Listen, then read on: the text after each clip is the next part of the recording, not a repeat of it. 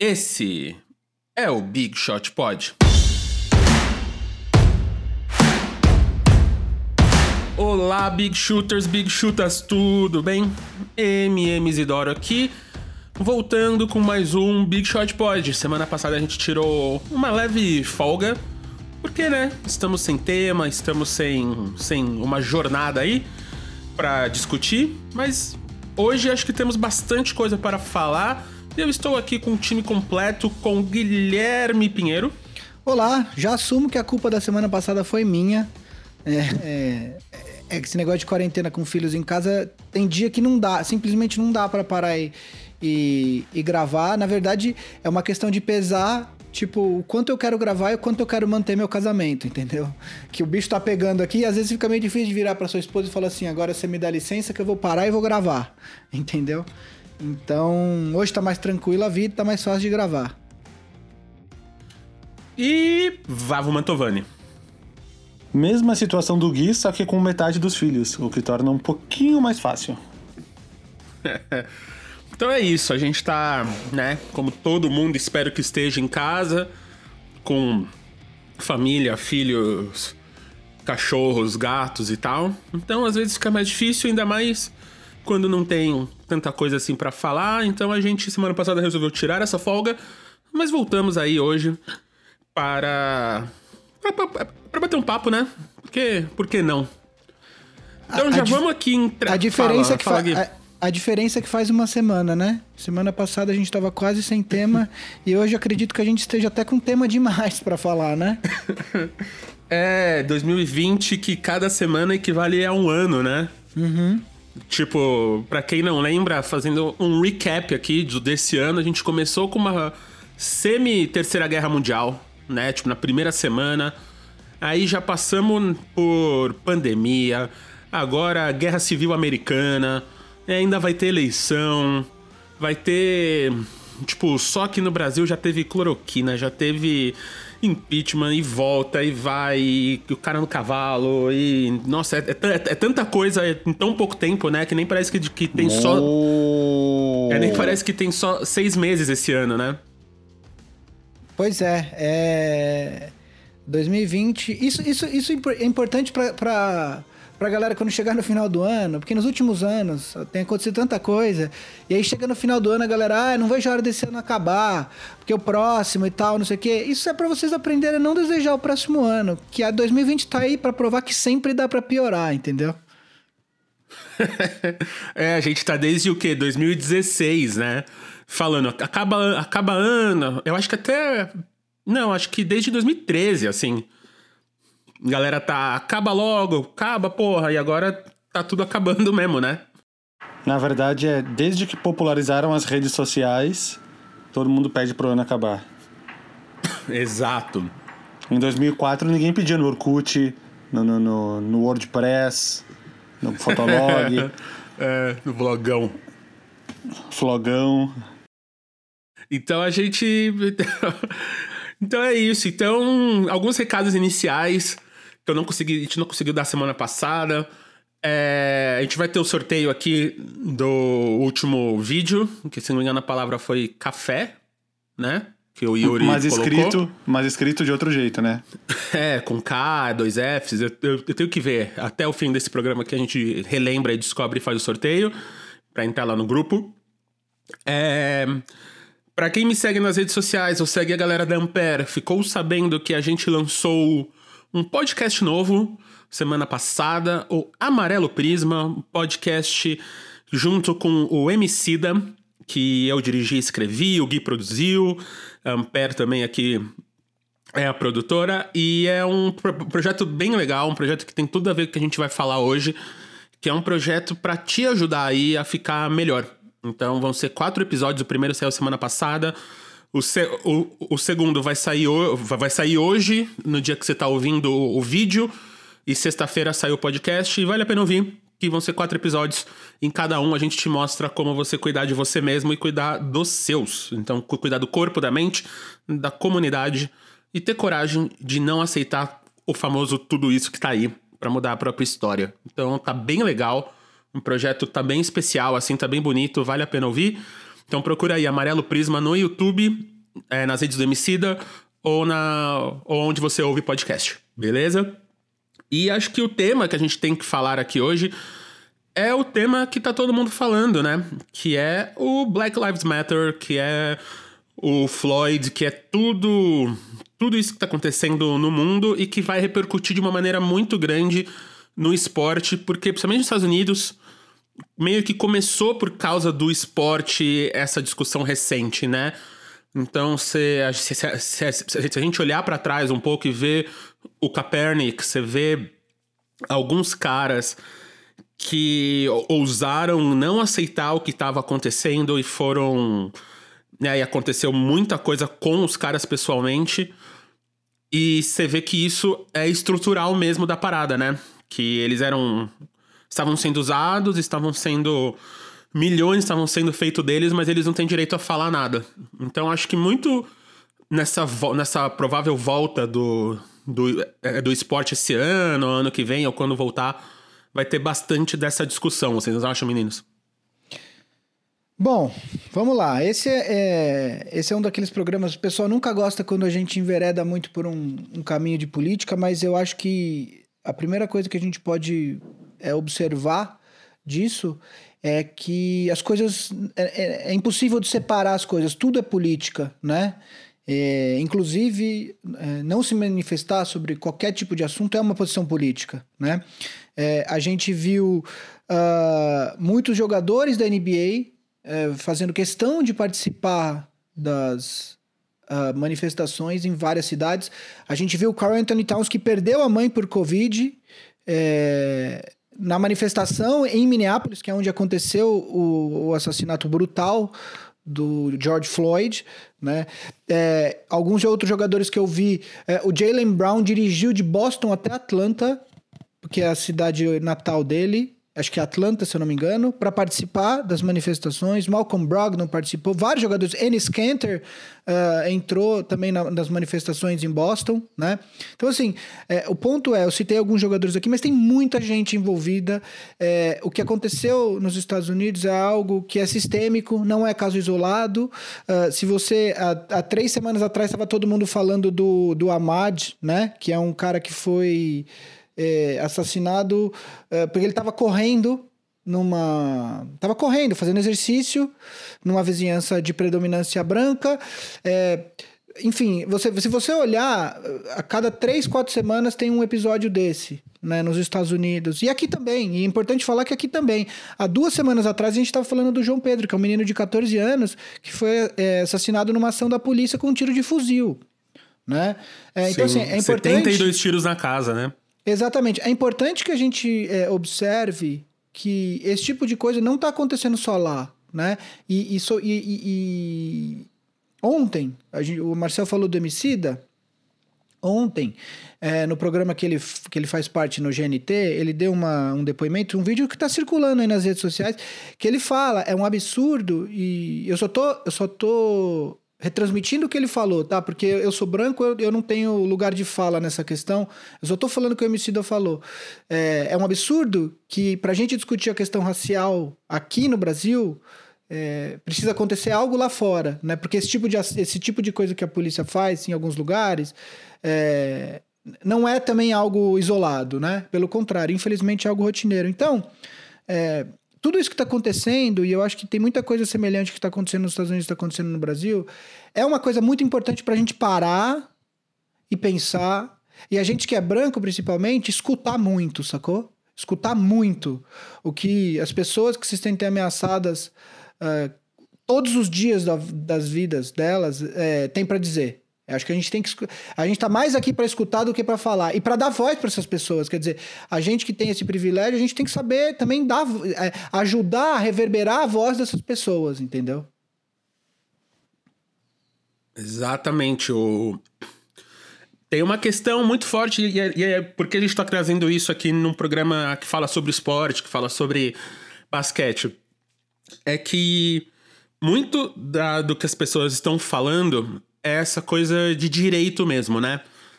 Então, no episódio que vai pro ar essa semana e o da semana que vem também, do Amarelo Prisma, a gente vai falar muito sobre isso, que é a, o papel, principalmente do homem, do homem é masculino, né? O, o homem mesmo negro na sociedade. Então, o homem negro e é muito do homem negro, principalmente no Brasil, ele demora muito para entender que ele é negro. Ele demora muito para aceitar que ele é negro, né? Então, vocês vão ver depoimentos lá do próprio do Fiote, do próprio Emicida, falando que muitas vezes eles foram entender que eram negros em lugares como o Brasil com 20 e poucos anos. E entender que é negro é, é aceitar o cabelo, é aceitar a cor da pele, é aceitar uma história que muitas vezes você não sabe que é, que é a sua, entendeu? Tipo, você, você entender que você veio de escravo, mas que o, mas da onde que o escravo veio? Que, que ele era um rei na África e chegou aqui, ele era um escravo, sabe? Então tem muitas coisas dessas que estão acontecendo e ao mesmo tempo é a exploração dos corpos negros. Então, se a gente hoje vê esporte, se a gente hoje até constrói casas, né? Tipo, fábricas, muito da, da, da estrutura da sociedade está em cima das costas dos homens negros. Então, você vê o, o, futebol no Brasil, o basquete nos Estados Unidos, muitas dessas coisas, elas só existem porque os homens negros fazem acontecer. E as mulheres também estão lá, só que as mulheres também ficam presas nesse eixo de, de exploração, né? Porque o homem negro ele tem que ser usado, ele tem que ser sempre forte, ele tem que ser um machão, ele tem que ter medo de. É, é não tem que ter medo de sair de casa, mas ele fica com medo de sair de casa, então ele tem que ser forte para aguentar. E aí ele chega em casa, acaba tendo várias relações de abuso de relacionamento com filhos, com, com esposa, com uma porrada de coisa. E ao mesmo tempo, quando ele tá na quadra, ele tem que performar, ele tem que ser quase o. Pra mim é muito a figura do Jordan, sabe? No, é no Última Dança, que ele é quase um robô, né? Tipo, você quase não vê ele com sentimentos. Você, você, você quase. É a desumanização da pessoa. Então a gente tá falando que, tipo, os nossos ídolos são negros, mas na hora de sair da rua eles podem tomar um tiro nas costas, sabe? Tem um vídeo que tá rolando também. Eu não sei se vocês viram, que é o vídeo do cara do FBI sendo preso. Eu vi. Vocês... Então, que é exatamente isso. É um cara que só tá fumando do, do lado de fora de um bar. E aí chega dois policiais brancos e prendem o cara. Do nada, assim. E aí o cara vai e fica xingando os policiais, como todo negro americano que tem uma certa empáfia, né? Tipo, tem a briga racial americana é muito diferente da nossa, vem de lugares diferentes. É, é os resultados e, os, e, as ideias são, são, são iguais, e a necessidade é igual, mas a maneira de fazer é diferente. E o cara fica xingando, aí quando os caras pegam a carteira do cara e abrem e, e vê que o cara é do FBI é, é absurdo, assim. Que o cara fica chamando eles de imbecil e tal, que os caras estão fazendo uma burrada. E, cara, e no fim é isso, assim, tipo, quantos. Aqui no Brasil, quanto tempo demorou? Quantas crianças morreram só esse ano? A gente, tá, a gente tava falando de Ágata, João Pedro, né? Tipo, quantas crianças morreram, tipo, em casa ou indo pra escola, sabe? Tipo, uma coisa, tipo, a gente tem aqui crianças no, no podcast, né? Vocês dois têm filhos e tal, eu tenho meus, meus afilhados. E é uma coisa que a gente nunca pensa. De tipo, ah, o moleque. E, e olha que eu, eu sou negro, né? De tipo, porra, eu vou pôr o meu moleque na escola e pra ir pra escola ele, ele tem o perigo de tomar um tiro nas costas. Ou, ou é, será que ele tá bem em casa que a polícia não vai invadir? A gente não sente isso. Então imagina você viver nessa tensão 24 horas por dia, 7 dias na semana, e não importa a grana que você tem. Não importa o que você é, porque é a sua cor, o que você é, é sempre vai estar na frente, né? Então a, a questão racial, ela vai pautar muito daqui para frente, imagino eu. O Covid é um negócio que vai mostrar muito essa essa essa diferença, principalmente em lugares como o Brasil, como os Estados Unidos, que tem uma que tem um vale, né? Não é nenhum uma diferença estrutural, mas tem um vale de, de entre ricos e pobres, que é muito grande, assim, a, a diferença é absurda. E uma pandemia como essa, uma crise econômica como, como, como já está acontecendo e só vai piorar, tudo isso só vai aumentar essa diferença social. E aí, como é que você vai. É você. Toda vez que você vê um preto, você vai ficar com medo do cara te roubar, porque o cara tá sem comida, porque o cara é um, ele tem que ser um ladrão, ele tem que ser só um empregado, ele tem que ser só um jogador de futebol, sabe? O, o Tiaguinho falou. É, nem foi o Tiaguinho, foi o, o, João Vicente, se não me engano, que também tá no Papo de Segunda lá, que falou que ele tava com o Tiaguinho, o cantor, no restaurante no Rio. E aí uma senhora veio, veio tirar foto. E ela tirou foto, e depois que ela tirou a foto, ela virou pro Tiaguinho e falou: Ah, é você canta? Ele, ah, canta lá, eu sabia que eu tinha te visto, porque pra um preto tá nesse restaurante, ou ele canta ou ele é jogador de futebol. Então, tipo, cara, só isso que a gente Ela pode falou fazer. isso? Ela falou isso pro Tiaguinho. Meu Deus. E isso, assim, é é uma senhora achando que, tipo, tava. Muito provavelmente, porque eu já passei por isso em algumas vezes e, e deixei passar e não deveria ter deixado passar. Que é, tipo, tá, tá falando bem, que é o famoso a gente venceu na vida, porque a gente tá comendo num lugar que, em teoria, a gente, a gente não deveria estar. Mas a gente só tá naquele lugar porque a gente tomou um espaço que é o único espaço de sucesso que a gente pode tomar. Que é ou ser jogador de futebol, ou ser explorado pelos nossos corpos fortes, ou ser, ou ser explorado pelo nosso talento, que historicamente, na história da cultura pop, foi quase sempre roubado de nós, né? Teve que vir um, um Elvis pra roubar o rock and roll do, é, do Little Richard, ou qualquer coisa. Teve que ir qualquer coisa que, você for ver, de poesia, música, de livro, de artes cênicas e tal, tem sempre essa dualidade, né? Se até Jesus Cristo, que era árabe, ele virou branco, imagina o que não fazem com a gente, tipo, no dia a dia. Então, essas, essas questões são muito importantes da gente trazer, porque são questões que vão pautar, são questões que podem abalar muito e ainda mais ligas, como a, a NBA e a NFL, onde os jogadores são essas pessoas que estão que, que são negras, né? Então, se esses jogadores resolverem como como foi com é, o Kaepernick, mas imagina isso num nível global, assim, no nível de todo mundo que é negro não aceitar e fazer uma greve, ou tipo ir para cima, ou usar o seu poder de fala e o seu poder de disposição para fazer alguma coisa.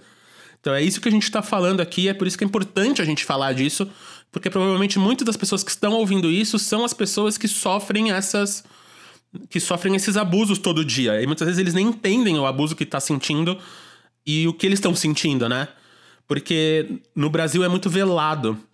No Brasil, o racismo é um racismo mu muito velado e é um racismo estrutural que a gente nunca deu conta, assim, a gente nunca falou, a gente nunca.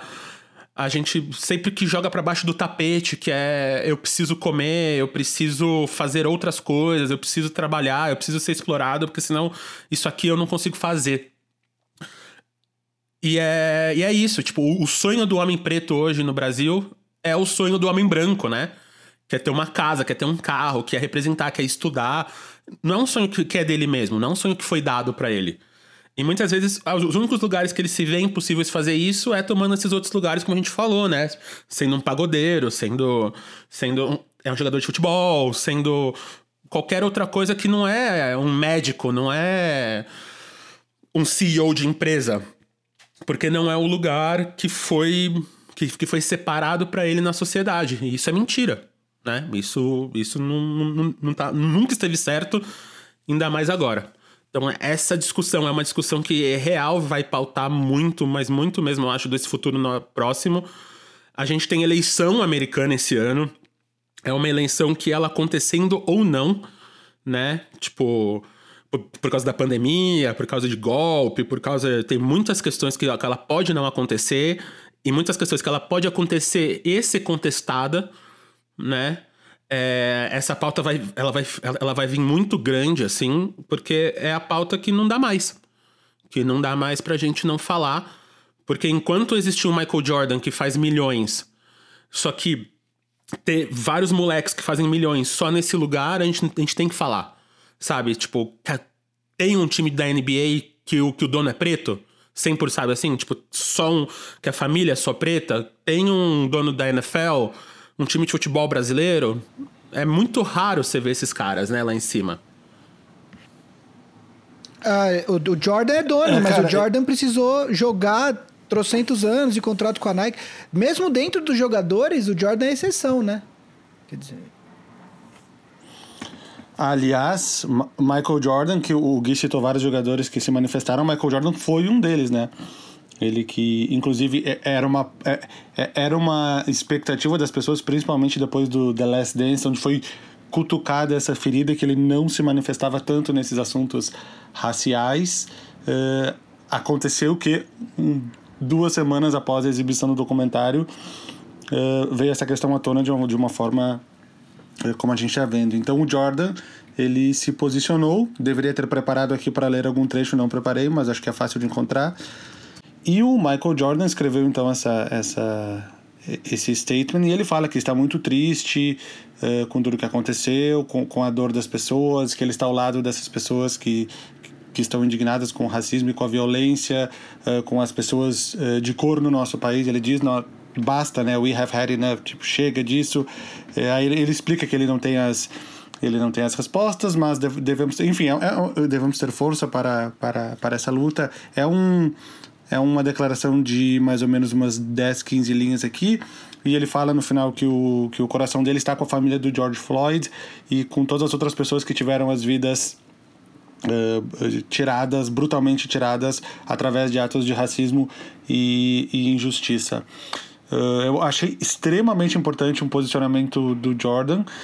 eh, de- de- em forma de declaração, porque eu acho que era algo que as pessoas estavam, estavam esperando que acontecesse, e acho que até as pessoas eh, criam mais forças para lutar quando veem que alguém como o Michael Jordan, o maior jogador da história, que esteve em, em- em- que, que foi a pauta do basquete aí nas últimas cinco, seis semanas devido ao documentário, acho que o posicionamento dele foi muito importante.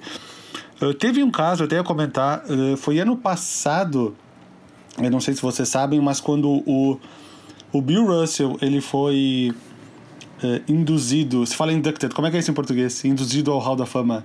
Introduzido. Introduzido, palavra. né? Introduzido. É, introduzido no Hall da Fama em, em 1975. O Bill Russell se aposentou em 1969 como o maior campeão da história da NBA, 11 títulos em 13 temporadas com o Boston Celtics. Na cerimônia, em 1975, ele não foi. Porque eh, ele, na época até foi dada uma, uma outra desculpa, mas depois ele falou que ele não foi na cerimônia porque ele não achava que ele deveria ser o primeiro jogador negro introduzido ao Hall da Fama, porque vários outros mereciam antes dele. E ele achava que, que os negros estavam sendo deixados de fora, e no caso ele, ele seria o primeiro, porque ele conseguiu um absurdo, que eram 11 títulos em 13 temporadas. Ele não foi à cerimônia. Foi em 2019, acabei de achar aqui, ano passado, em novembro do ano passado, uh, finalmente ele aceitou o, o, o anel do Hall da Fama. E, e aí no, no, no, no tweet dele ele explica isso e ele cita o Chuck Cooper. O Chuck Cooper, ele foi o primeiro negro draftado na NBA. Ele não foi o primeiro a jogar. O primeiro a jogar foi o Earl Lloyd, que é até o nome mais conhecido por ter sido o primeiro a jogar. Ele jogava no Washington Capitals, que era um time que tinha na época e não existe mais. O Chuck Cooper, ele foi o primeiro draftado. Ele jogou entre 50 e 56 na NBA. E ele foi, ele entrou para o Hall da Fama no ano passado. Não pela carreira dele em quadra, porque ele era um cara de, sei lá, 6, 7 pontos por jogo em seis temporadas, mas pela simbologia disso, dele ter sido o primeiro jogador negro draftado e ele entrou para, ele entrou para o Hall da Fama em 2019. Então, o, o, o Bill Russell, por ter visto esse progresso, por ter visto o, o, o Hall da Fama aceitar um, um jogador, eh, colocar um jogador no Hall da Fama justamente por ele ser o primeiro negro draftado, ele acabou aceitando o, o anel do Hall da Fama no ano passado. Enfim, Bill Russell, vários outros jogadores, principalmente. Existe uma foto clássica, né? Que é o Bill Russell, Kareem Abdul-Jabbar, o, o Muhammad Ali, que foi um, um, um protesto dos negros lá no. no acho que no, nos anos 60. Uh, Bill Russell tem um histórico de luta forte contra o racismo. E, e essa história eu achei que, que seria curiosa falar, porque ela não veio, acho que, tanto à tona assim. Por exemplo, já existia o Big Shot Pod e eu não lembro da gente falar sobre isso. Então eu achei importante colocar agora toda essa história do, do, do Bill Russell entrando pro Hall da Fama. Mesmo que tardiamente, aceitando tardiamente isso. Eu, não, eu queria colocar algumas coisas assim é, que eu acho importantes. A primeira eu queria dar uma indicação, o podcast do Woj, que saiu ontem, se eu não me engano, uh, com dois técnicos, uh, o Quinn Snyder, que é do Utah Jazz, é branco, e com o Lloyd Pierce, que é o técnico do Atlanta Hawks, que é uma das cidades com a maior percentual de população negra dos Estados Unidos, uh, técnico do Atlanta Hawks, falando sobre a posição dos técnicos, enfim, como que eles estão pensando enquanto associação. É, acho, acho legal vocês escutarem, quem escuta inglês, vale muito a pena. Uh, uma das coisas que eles, uh, que eles falam, se eu não me engano, é o próprio Lloyd Pierce que fala que está conversando com os assistentes técnicos dele. Ele tem dois assistentes técnicos que são brancos. E aí que um dos assistentes técnicos uh, dele fala que precisou conversar com a filha para que ela não se torne uma dessas pessoas que é, se vale do privilégio de ser branco numa sociedade onde os brancos estão numa posição é, mais fortalecida para conseguir as coisas. E aí, um, uma um termo que eu nunca a, havia escutado e que e que me, me chamou muito a atenção, eles falam do, eh, em inglês, é a weaponization of white privilege, que é a transformação do privilégio branco em arma. Como? Ele usa o caso, é, recentemente também, é um caso de, não deve ter um mês, de uma mulher que estava passeando no Central Park sem máscara. E aí um cara negro é, filma ela e fala, coloca a máscara. E aí ela começa, ela chama a polícia porque ela quer que a polícia prenda o cara. É, só porque ele tá falando para ela usar máscara, sendo que é lei lá em Nova York, atualmente, que você tem que sair na rua de máscara. Né? Então, quer dizer, a mulher não só ela estava descumprindo a lei, como ela se sente no direito de chamar a polícia para, entre aspas, prender o cara porque ele é negro. É, é, quer dizer, é, isso jamais aconteceria se a situação fosse inversa né? É, é, um termo que não é meu, é deles que usam lá. Eu nunca tinha escutado, imagino que esse termo seja até mais uh, popularizado é, em quem discute esse tipo de coisa. Então, esse podcast eu recomendo.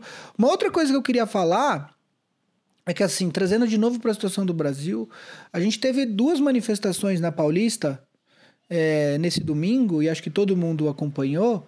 Uma era em prol do presidente e a outra era uh, em prol da democracia, segundo quem convocou a manifestação, que foi a Gaviões da Fiel. Uh, obviamente que tinham torcedores de outros times, é... mas o que eu achei, e, e acho que muita gente achou, entre aspas, de novo, curioso, para não usar outra palavra, é que a polícia só agiu contra uma, uma um dos lados, né? É, aparentemente não estava tendo nenhum conflito entre os dois lados, estava uma, uma galera na Fiesp, outra galera no MASP, não houve nenhum conflito direto entre essas duas uh, manifestações, mas a polícia uh, achou por bem uh, usar bombas de efeito moral e gás lacrimogênio apenas de um dos lados. E quando você olha para esses dois lados, existe uma diferença ali, so socioeconômica e também racial. Quer dizer, a Gaviões da Fiel, a gente sabe que, que da, da, onde vem a torcida do Corinthians e, e, e, e, e quem são essas pessoas, né? É, por que, que assim, eu, eu não tô aqui para fazer nenhum tipo de insinuação, tá? É, eu não tava lá, eu tenho amigos que estavam lá na manifestação e outros amigos que estavam cobrindo como imprensa, tá? É, mas a gente tem que parar e se perguntar por que, que a polícia agiu só contra um dos lados da manifestação? É, se não estava tendo nenhum conflito.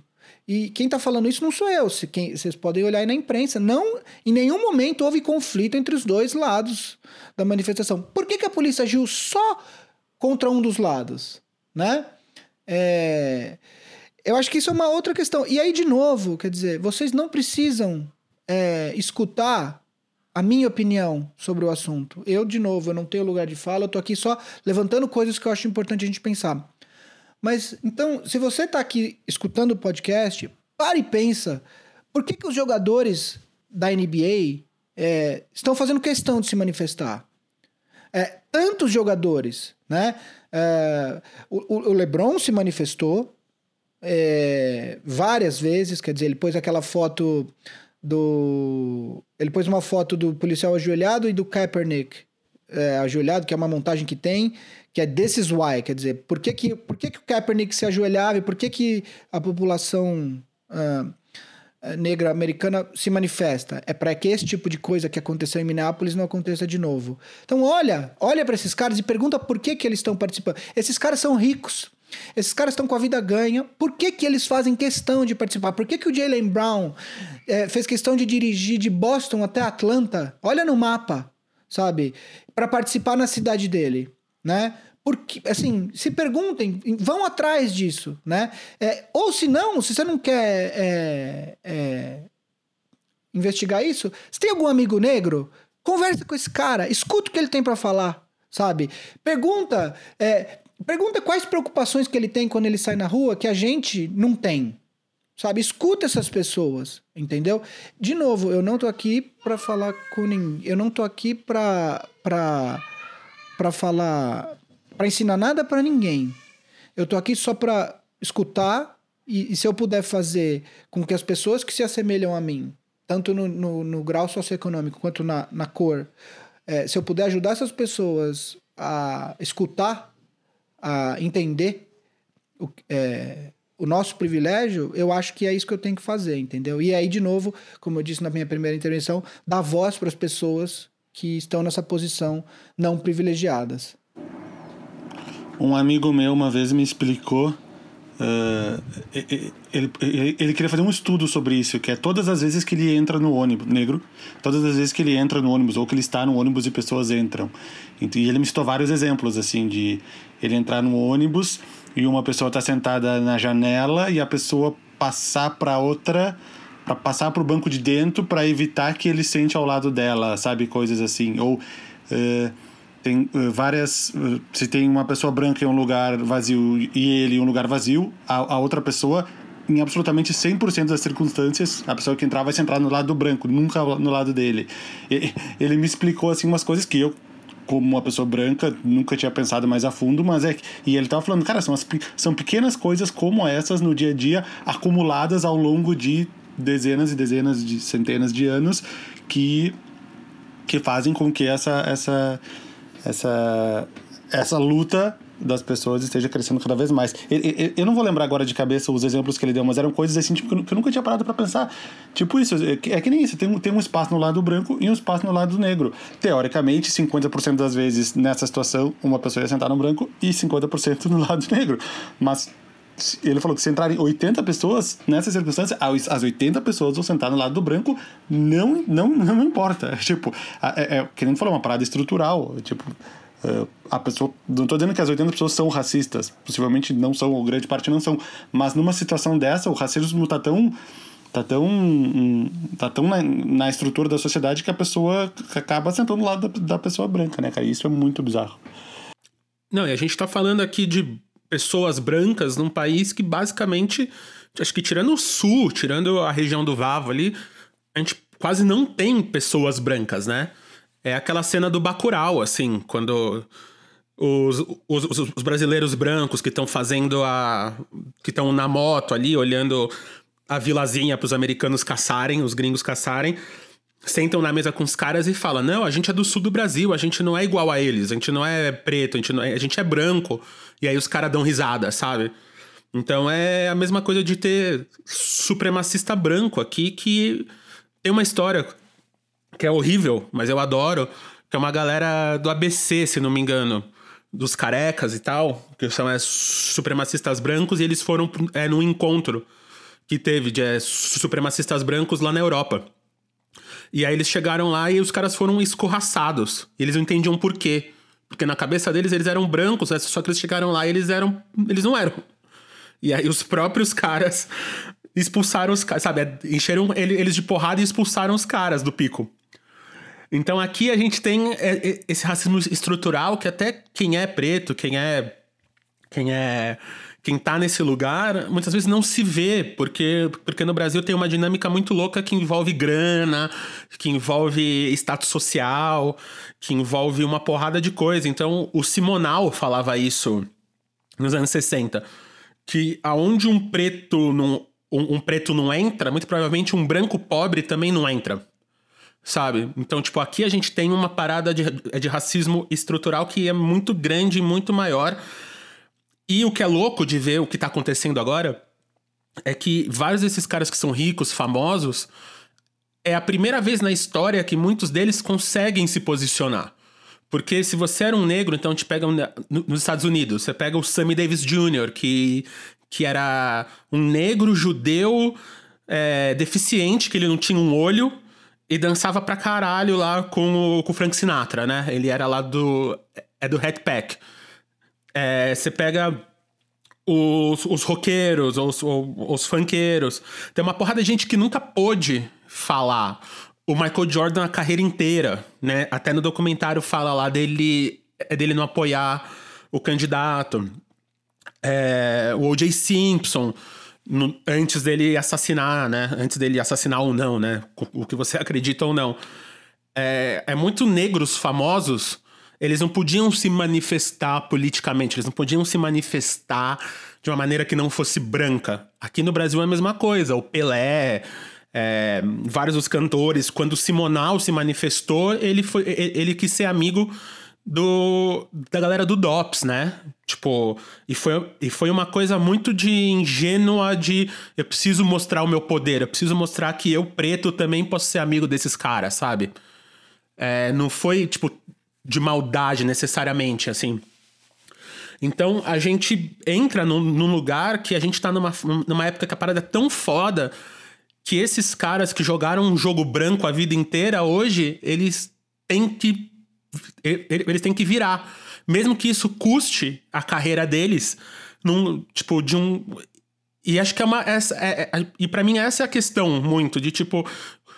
Será que se todo mundo, grande parte dessa galera apontar, é, vai custar a carreira mesmo? Porque foi só, foi só o Kaepernick, né, que se fudeu. No final ele se fudeu, mas ele se deu bem por causa da Nike e tal, né? Ele virou a cara no momento muito oportuno de, é, de tudo. Mas se times inteiros de negros, se times inteiros que tem do, é, do maior jogador ao roupeiro negro resolverem não jogar, resolverem ajoelhar eles, o que, que acontece? A gente nunca passou por isso, a gente nunca teve esse poder, a gente nunca teve essa, essa transmissão simultânea no mundo inteiro de fazer isso, sabe? Então, a parada do Floyd, que eu tô achando bem interessante e poderoso, é que é isso. É, foi, foi tipo a gota d'água em muitos lugares que tá transbordando no mundo inteiro. Então, você vê no campeonato alemão é, jogadores escrevendo na camisa. É, é, é, a manifestação da torcida de futebol aqui no Brasil. É, tipo, é muito, é muito foda. E para mim, eu até tuitei isso, que é... Imagina o trauma que essa galera não tá para eles fa é, fazerem uma aposta de tipo de sair juntos numa manifestação é no meio de uma pandemia. De tipo, caras, eu, eu prefiro apostar em morrer por um vírus do que ser morto pela polícia, ou um dos meus ser morto pela polícia de novo, sabe? É, uma, é um gamble, assim, é uma aposta muito foda pra gente levar em consideração de o, o que que tá fazendo essas pessoas de, de, de, jogador de basquete a qualquer outro tipo de pessoa sair junto no meio da maior pandemia do século pra, tipo, você vê os vídeos, muita gente ainda sem máscara, muita gente não preparado, mas o tamanho do trauma, o tamanho da parada que tava dentro deles, que, tá, que transbordou, e eles foram pra rua nos Estados Unidos, no Brasil, em vários lugares meio com, é meio com esse grito de eu não aguento mais, sabe? Em Londres, acho que teve manifestação na frente da embaixada americana. Quer dizer, isso, isso tá rolando de fato em diversos países do mundo, não é só nos Estados Unidos. É, então, não é, não é nos Estados Unidos, em Londres, em. É, aqui, teve, teve é, em Berlim, acho que Tóquio também, teve alguns lugares, no, vários lugares do mundo teve. É, mesmo lugares que não tem tantos negros, né? E aí, uma coisa que o Gui falou, que eu acho muito importante da gente falar, é vocês que estão ouvindo, que se consideram brancos, que não se consideram negros e tal, é entender o que que vocês podem fazer em relação a isso.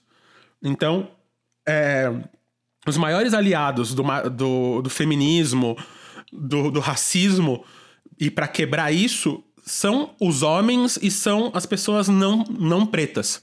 Por quê? Porque naturalmente as pessoas não pretas e as pessoas, ou, ou no caso do feminismo, os homens, eles já estão numa posição de poder.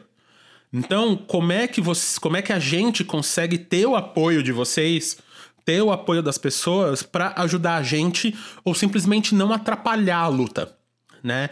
Então, é entender o porquê de uma fala como todas as vidas importam, não é bem assim agora, né? Tá até rolando aí uma uma tirinha comparando isso, que é você tem duas casas. Uma delas tá pegando fogo. E aí você pega uma mangueira para apagar o fogo e você só, só joga água na casa que não tá pegando fogo. E aí você fica falando, não, eu tenho que molhar a outra casa porque a outra casa importa também. Então hoje, quem tá se fudendo é o preto. Então sim, todas as vidas importam sim. Mas, cara, quem tá com medo de sair na rua, a criança que tá tomando tiro indo pra escola é a criança preta. Então, como é que a gente faz menos crianças pretas morrerem ou nenhuma criança preta morrer? né? Um cara preto que só tá indo fumar um cigarro ou comprar alguma coisa na rua, tomar ou só correr como outro moleque que morreu nos Estados Unidos, como é que a gente faz essas pessoas continuarem vivas? É, é no caso do, é, do machismo, é a mesma coisa. Como é que a gente, que é homem, protege as mulheres, a, a população LGBTQ+, como é que a gente consegue ajudar essa luta ou simplesmente não atrapalhar? Então, muito dessa questão que a gente tem que ouvir, e eu também me coloco nessa posição, porque apesar de ser negro, eu cresci em volta de brancos e eu cresci em lugares, eu fui educado em lugares onde a minha cor foi muitas vezes. É, porque eu sou um negro mais claro. Muitas vezes a, a, a minha cor ela foi clareada, né? Então eu fui me entender preto muito depois, eu fui entender que eu sofria racismo muito, o que era o racismo que eu sofria muito depois. É, eu, é entender muito isso, de como vocês podem ser aliados na luta. Então a gente está vendo nos Estados Unidos grupos de mulheres que são super bem organizados fazendo a primeira fila contra, né, é, na, é nas manifestações, porque elas sabem, ou sabiam antes do que está acontecendo agora, que, que o presidente lá também está causando, de é proteger os negros. Porque elas sabiam que mulheres brancas e loirinhas e tal, a probabilidade de ser atacadas por, por, por policiais eram muito menores do que qualquer negro, né? É, então a gente está vendo muito. Então, a gente está vendo muito isso de grupos brancos é, é, ou feministas ou de, muitos, ou de muitas outras lutas se, é, é se juntando para aliar. Então, se você quer ajudar, se você quer fazer alguma coisa, primeiro entende da onde está vindo e entende o que você pode fazer. Né? Eu falo muito de saúde mental aqui e é isso. O não atrapalhar é muito importante do que tentar ajudar e ajudar errado. É muito mais importante. Então vamos, vamos aprender porque muito do que a gente gosta, muito do que a gente tá aqui fazendo, ele só existe porque os pretos fazem. Se os pretos resolverem não fazer, e eu acho que eles devem fazer isso a curto prazo, eles devem fazer isso até essa, essa parada resolver, e, tipo, resolver de qualquer jeito, começar a ter esse diálogo, né? É, tipo, é uma questão muito grande, muito, muito maior, mas se eles resolverem parar a gente não vai ter. A gente não tem mais esporte, a gente não tem mais construção civil, a gente não tem mais uma porrada de coisa que a gente acha que devia ser assim desde sempre, né? Então, se a gente não mudar agora, tudo isso que a gente tá falando, do Big Shot Pod, a NBA, a fábricas, a, a uma porrada de coisas que a gente que a gente acha que é normal, não, vai, não, não existe. Então, vamos aprender como a gente pode ser aliado nosso mesmo, né? Seja meu aqui como apresentador do programa, como, como um homem negro, seja do seu vizinho, seja daquele é jogador que você gosta. Porque tem muitos desses jogadores também que estão se entendendo negros agora. Tem muito jogador brasileiro que deveria estar tomando é, posicionamento e não está, porque ele não pode falar mal de pessoas, né? Ele não pode se posicionar porque ele vai deixar um patrocinador, ele vai deixar alguém alguém entristecido. E ele tá muito mais interessado em, em, ganhar, em, ganhar grana do que salvar vidas. Ou, ou, ou ajudar a salvar vidas da maneira que for. Então, estando perto de pessoas que passaram por isso e passam por isso, principalmente agora, nesses últimos meses, que eu tô muito perto do movimento hip hop, que eu tô muito perto do MC, da, dessas pessoas, e, e ouvir as histórias que esses caras passaram e ainda passam, é muito foda, sabe? É muito foda é, de passar. Então, eu não quero que isso aqui vire uma África do Sul, eu não quero que o mundo vire esse apartheid que pode se formar. Eu, eu tive experiências bem poderosas em lugares como a África do Sul. Com, é, eu namorava uma branca lá, uma, uma branca holandesa, né, tipo africaner mesmo. Para quem não sabe a história africaner, ele, a África do Sul ela foi colonizada pelos holandeses. E eu tinha muitos amigos negros artistas lá, músicos e tal. E cara, lá a segregação acontece até hoje, num nível que se eu saísse com a minha namorada branca, os meus amigos negros, que eram os maiores cantores da África do Sul na época, eles não podiam ir no restaurante comigo. E aí a minha pele, ela clareava naturalmente porque eu tava com essa menina. Se eu saísse com meus amigos negros nos lugares que eles podiam ir, a minha namorada não podia entrar. Porque ela era branca.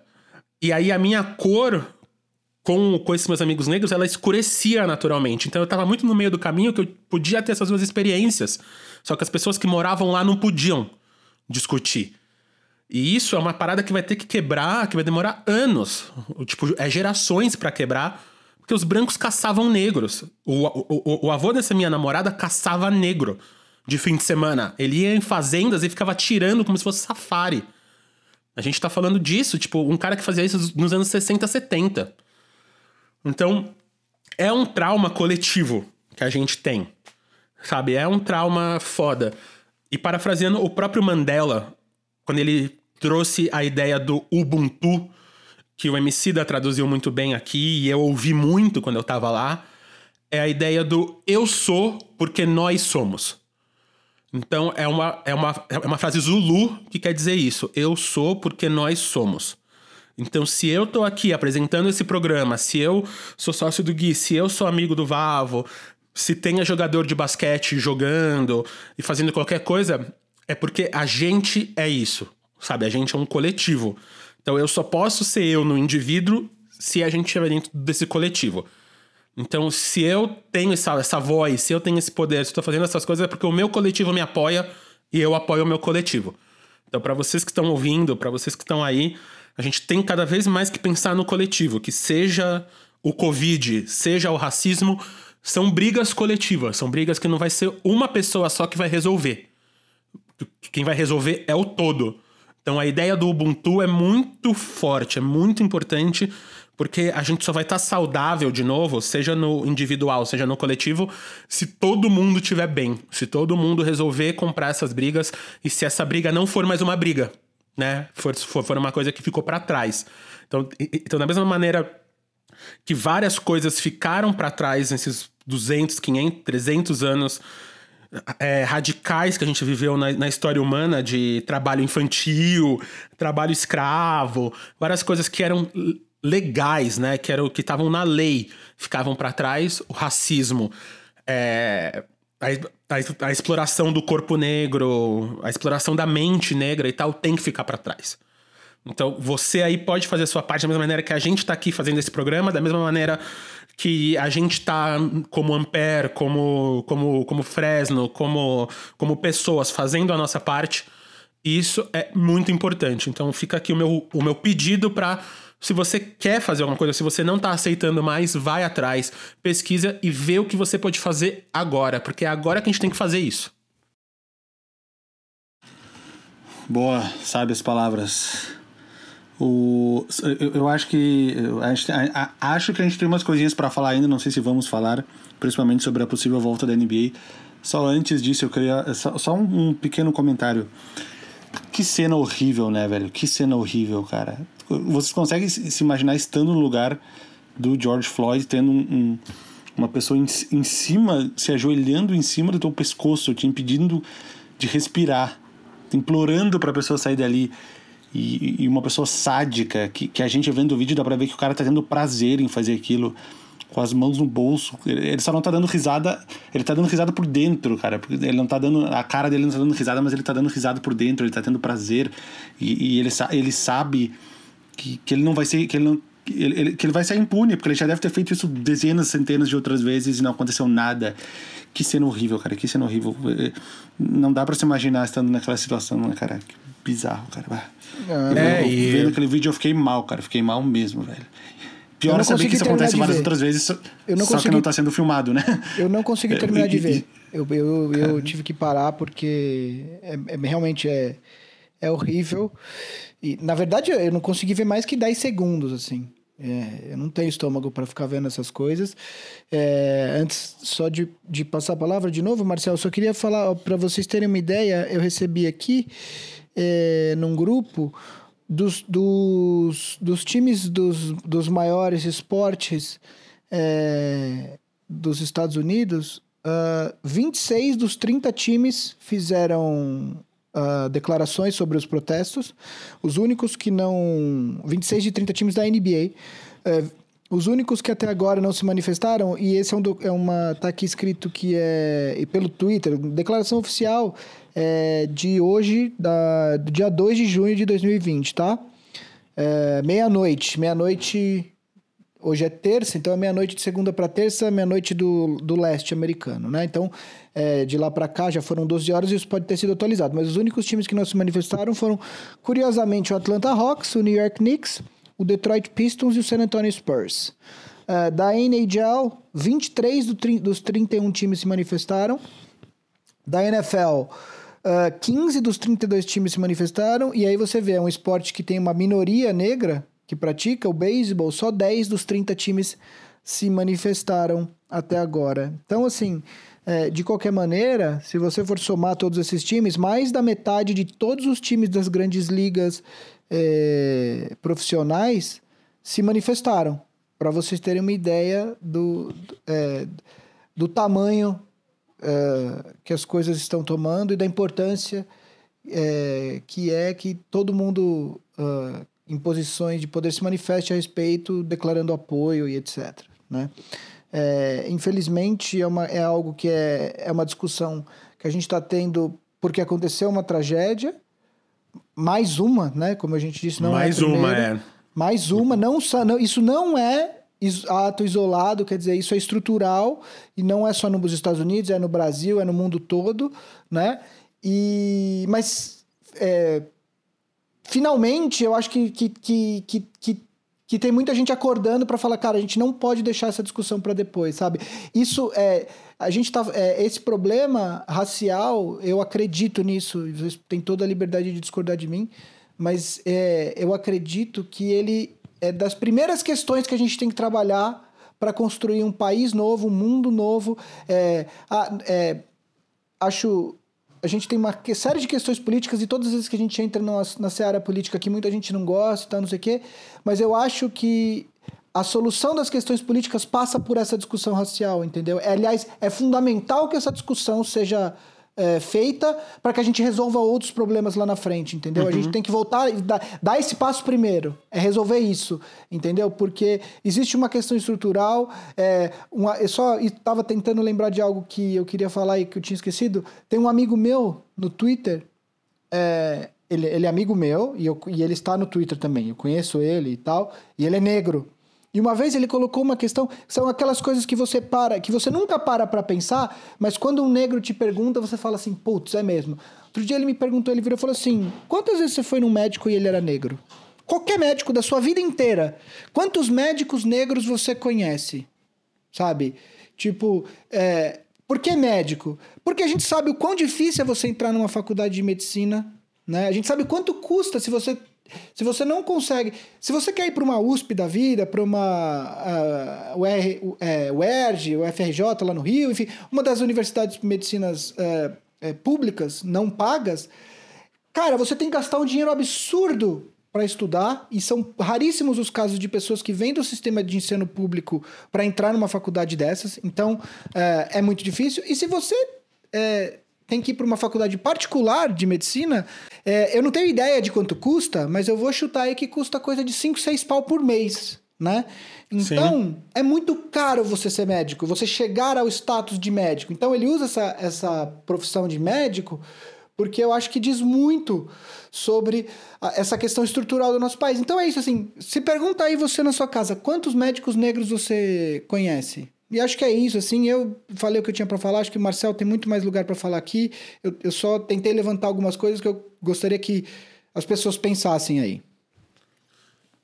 É, no final, essa é o tal da meritocracia, né? A gente tá. A gente tá falando, eu coloquei tudo isso que a gente tá falando aqui no Prisma, então, se quiserem adentrar isso, ou ouçam lá. Vocês vão aprender muita coisa para ajudar vocês, mas principalmente essas questões.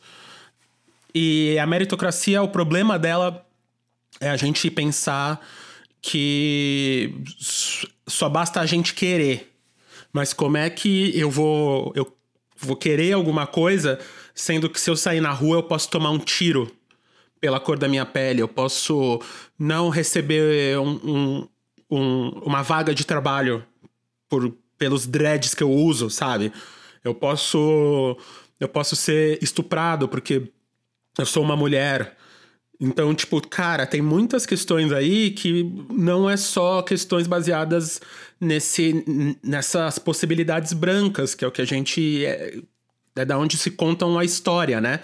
Então, o sonho que a gente vive é um sonho branco, é um sonho de quem narra, é o sonho da casa própria, é o sonho do carrão, é o sonho de ir pra Disney todo. Todas, to, é, todas as férias, de ter o último celular, de usar a última roupa. Mas não é necessariamente o sonho que, gente, que todo mundo tem que sonhar, porque tem gente que sonha só em sair de casa e não morrer, sabe? É, então é, é muito foda falar isso, é muito foda ter que falar isso agora, no meio da pandemia, num programa de basquete, num programa que é focado em esporte.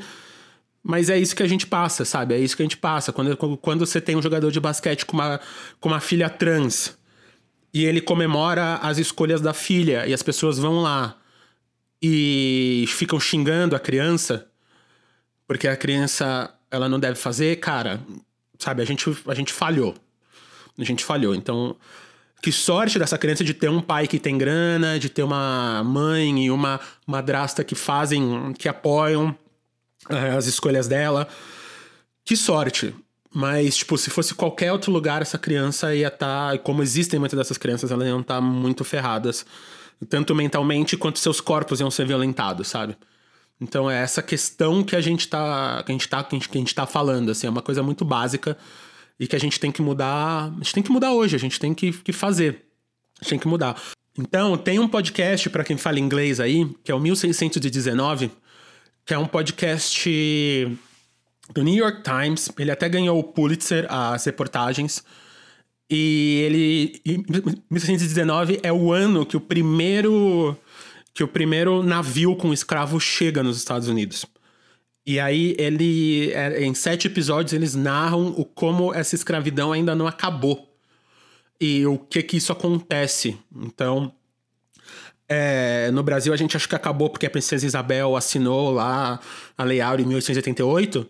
Mas, cara, não acabou. Muitas das coisas que a gente vive hoje existe por causa dessa ferida ancestral e desse pensamento de como o negro é um, uma parada inferior, né? Então, seja a Guerra do Paraguai, o que a gente fez na Guerra do Paraguai com os soldados negros que eram escravos libertos, a primeira favela vem disso, desses escravos da Guerra do Paraguai, o trabalho manual.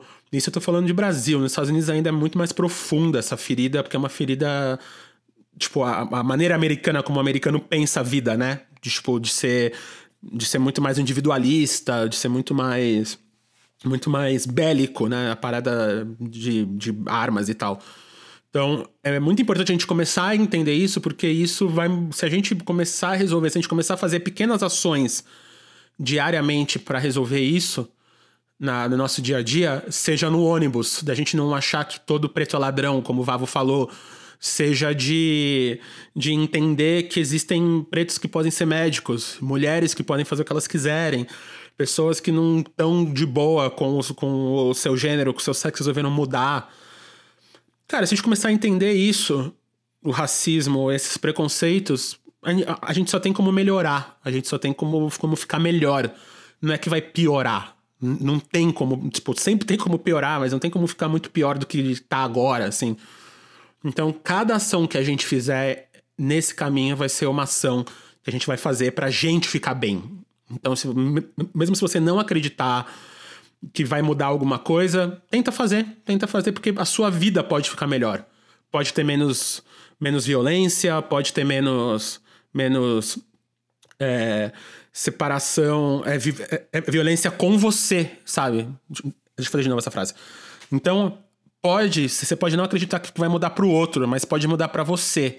Pode ter, você pode ser menos assaltado, você pode ser menos roubado, você pode ir para um lugar muito melhor na sua vida, porque a separação de castas, como a gente está hoje, vai diminuir. E isso diminuindo, a gente vai para um lugar muito melhor como sociedade, a gente vai para um lugar muito melhor como, como civilização.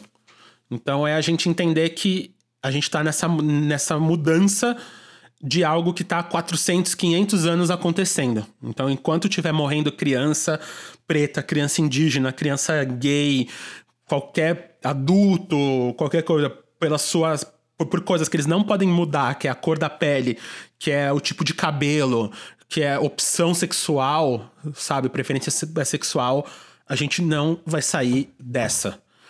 E se você e só para fechar, se a gente tá aqui falando de basquete é porque nos últimos 40, 50 anos foram os negros que construíram isso. É os negros que a gente torce lá. Então, se você não faz isso pro Michael Jordan, se o Jordan entrar no ônibus e você não coloca a mala do lado para ele, para ele não sentar do seu lado, por que você faz isso com outra pessoa? Qual é a diferença? Tenta entender isso dentro de você e tenta vamos tentar mudar isso dentro de cada um de nós, que só assim a gente vai mudar. E o processo é então, é desconfortável. Que... O processo é desconfortável. Ah, você lidar, você lidar com preconceito, e eu falo isso porque eu passo por isso, assim, é, tô falando por mim de novo, né? Cara, lidar com preconceito e, e, e, lidar com o fato de que você é preconceituoso sem saber que você. Porque o fato. Existem preconceitos que estão tão arraigados na nossa sociedade que você não é preconceituoso porque você é cuzão. É simplesmente você foi criado nessa cultura né? E aí você se deparar com esse tipo de preconceito e fala assim, caralho, eu tive uma atitude preconceituosa quando eu fiz isso, ainda que seja sem querer, é desconfortável. Então assim, o processo tem que, aliás, ele só funciona se for desconfortável. Eu vou, eu, eu acho, entendeu? Você precisa, é, eu tento fazer isso todos os dias, a gente tenta sempre se desconstruir, a gente sabe que não depende de, que é difícil, que por mais que a gente tente, a gente não controla o processo, mas assim, só funciona se for desconfortável. A gente tem que se deparar e, e analisar atitudes, analisar coisas que a gente pensa, né? É, porque só assim que a gente vai vai conseguir realmente superar isso. E é o que o Marcelo falou, isso precisa ser feito agora. Exato. Então a gente vai ter que mudar, a gente tem que entender de onde que vem isso. Muitas vezes a gente nem percebe, né? É achar que no andar na rua, que vai fazer, e muitas vezes é na sua quebrada, é uma quebrada que tá todo mundo lutando a mesma briga. E a, e a, e a reconstrução e mudar é isso. Então, qual foi a última novela que você viu que o personagem era preto? Principal. Qual foi o. Tirando Pantera Negra, qual outro filme que tem super-herói, que tem gente negra, mulheres negras ali, sabe, mandando bem, é, sendo o herói que você torce?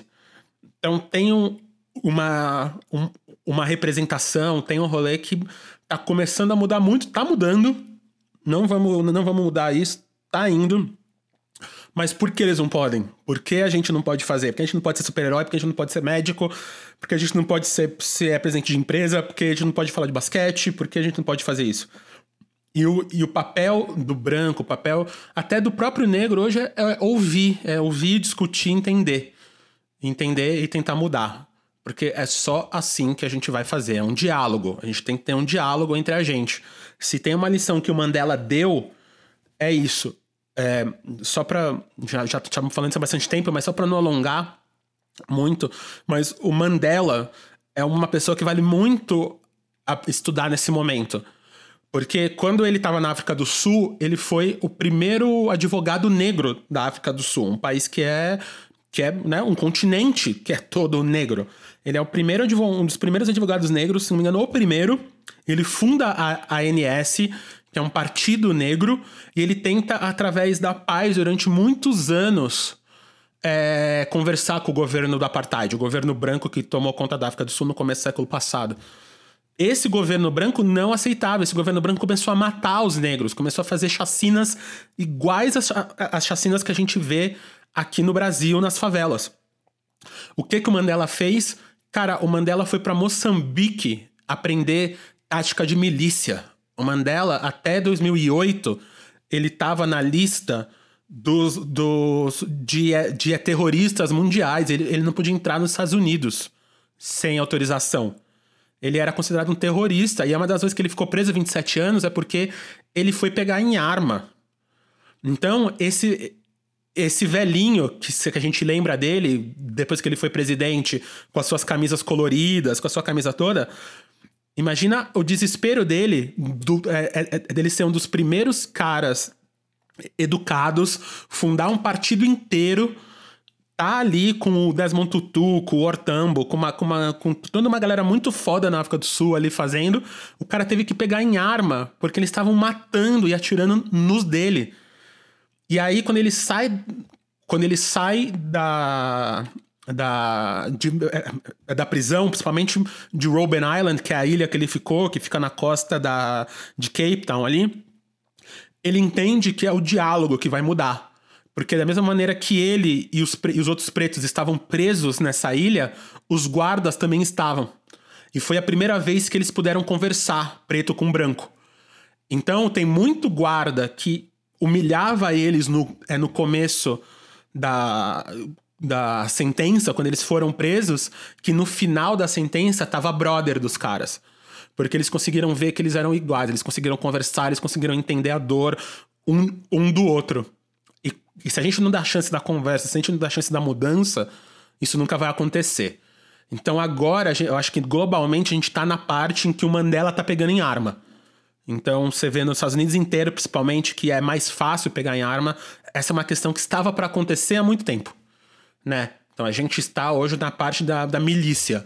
Eu quero muito que isso passe rápido para a gente poder chegar na parte do diálogo. Porque, e que a gente não precise ficar preso numa ilha com o nosso algoz para a gente poder conversar.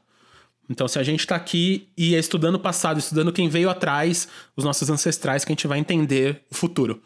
Então, se a gente está aqui hoje, se eu estou aqui podendo falar, se meu pai, que é o primeiro negro da família dele, que foi para uma faculdade, conseguiu fazer uma carreira e me, e me deu as possibilidades que eu tenho hoje, é, se ele conseguiu fazer isso, e ele conseguiu fazer isso necessariamente não assumindo a raça dele, que é um rolê que ele está entendendo agora, e me deu a chance de eu conseguir fazer isso 30 anos antes, antes dele, eu quero que meus filhos consigam fazer isso de berço. E isso a gente só vai fazer se vocês me ajudarem.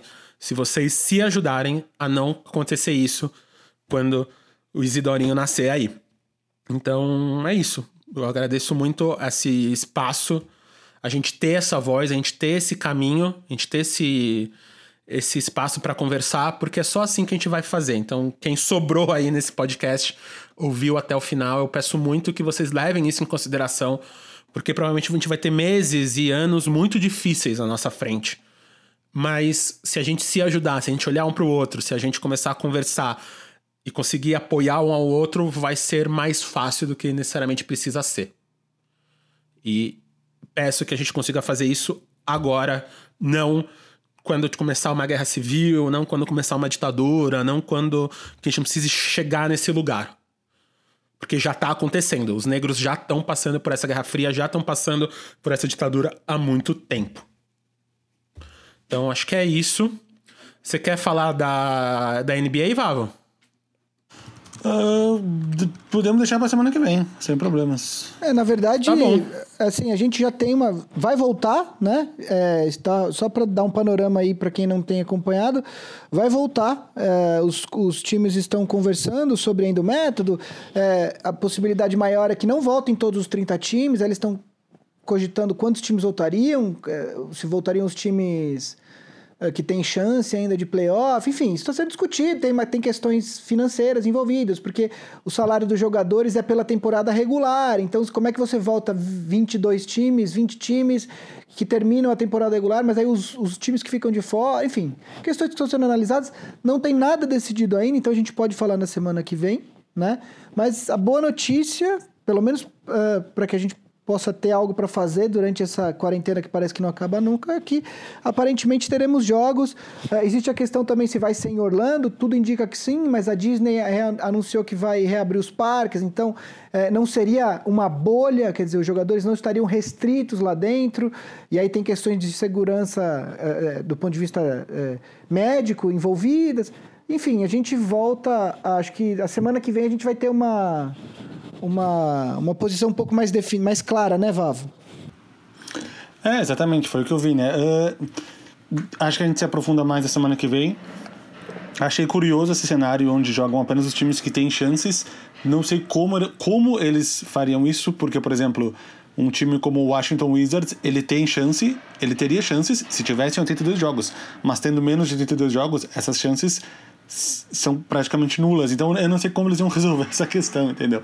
Mas curioso, é bom, bom tema pra gente discutir na semana que vem. É, e os times, os, os, os, times dos mercados menores que ficariam de fora.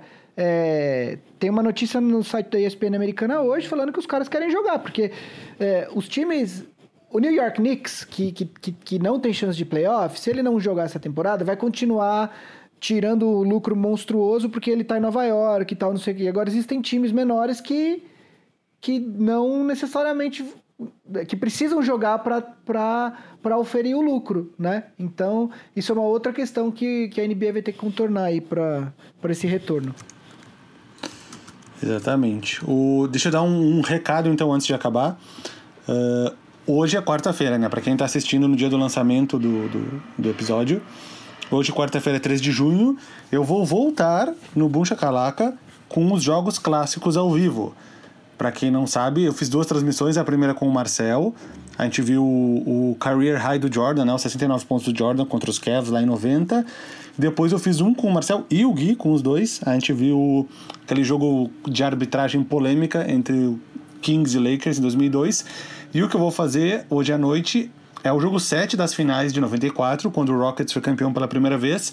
E quem vai estar junto comigo é o Paulo, que é meu amigo de infância, torcedor dos Knicks. A gente acompanhava NBA junto, cresceu assistindo NBA junto, a gente assistia. Eu, eu não tinha TV a cabo, eu dormia na casa dele para assistir jogo de NBA. Então a gente vai, vai reassistir esse jogo 7 das finais de 94 entre Rockets e Knicks. Convidaria vocês dois, Marcel e Gui, se eu soubesse que meu computador ia aguentar, mas eu acho que ele não aguenta tantas, tantas, tantas pessoas e talvez ele trave. E eu digo talvez porque ele voltou do concerto melhor.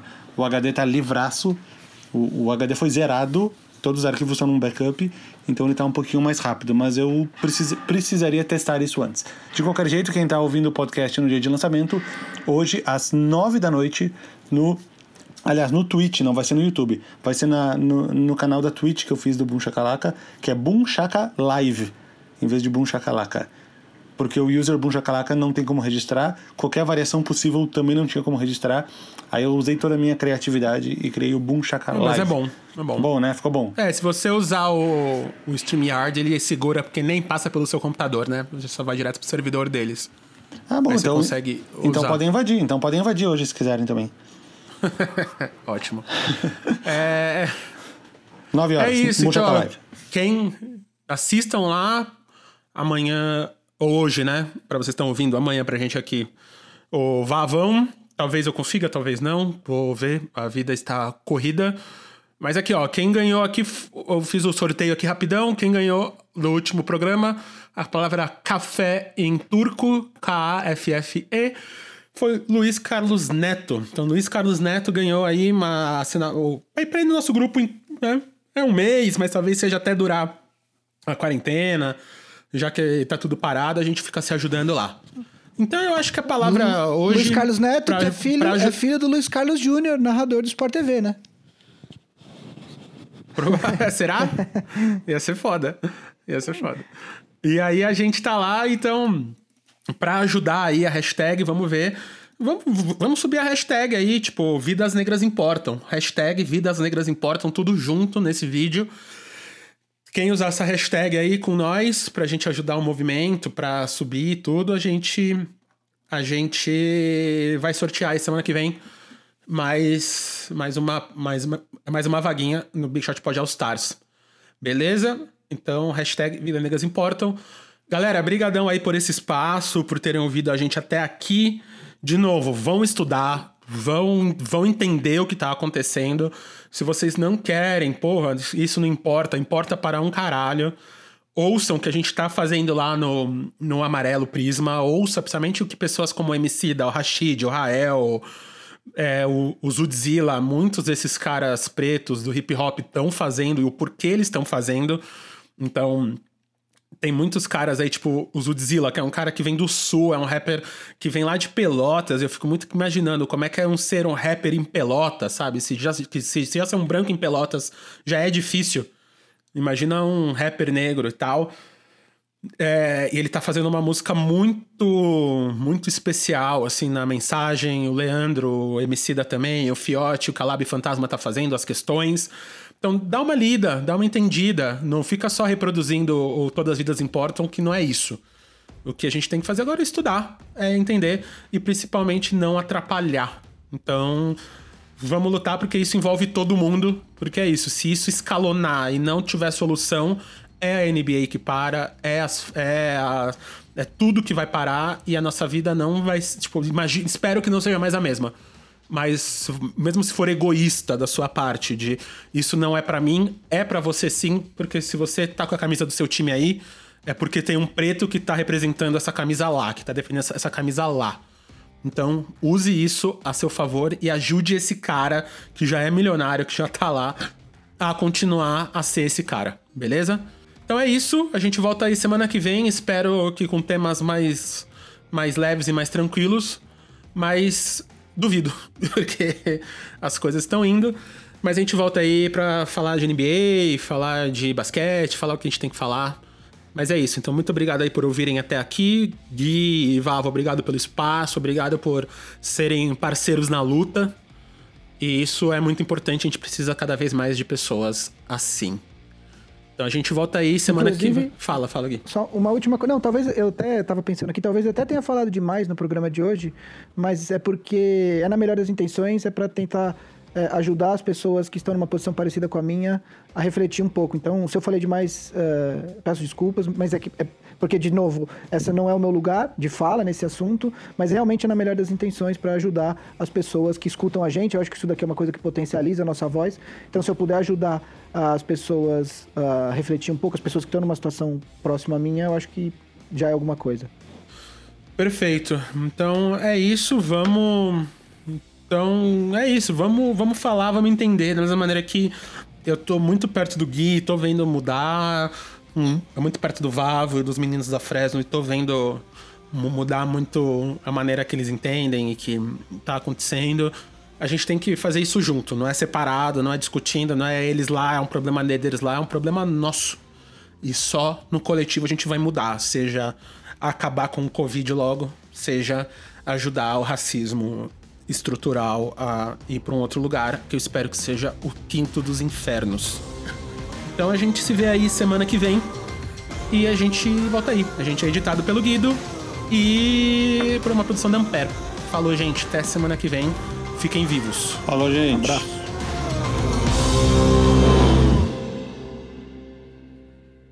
Ampere.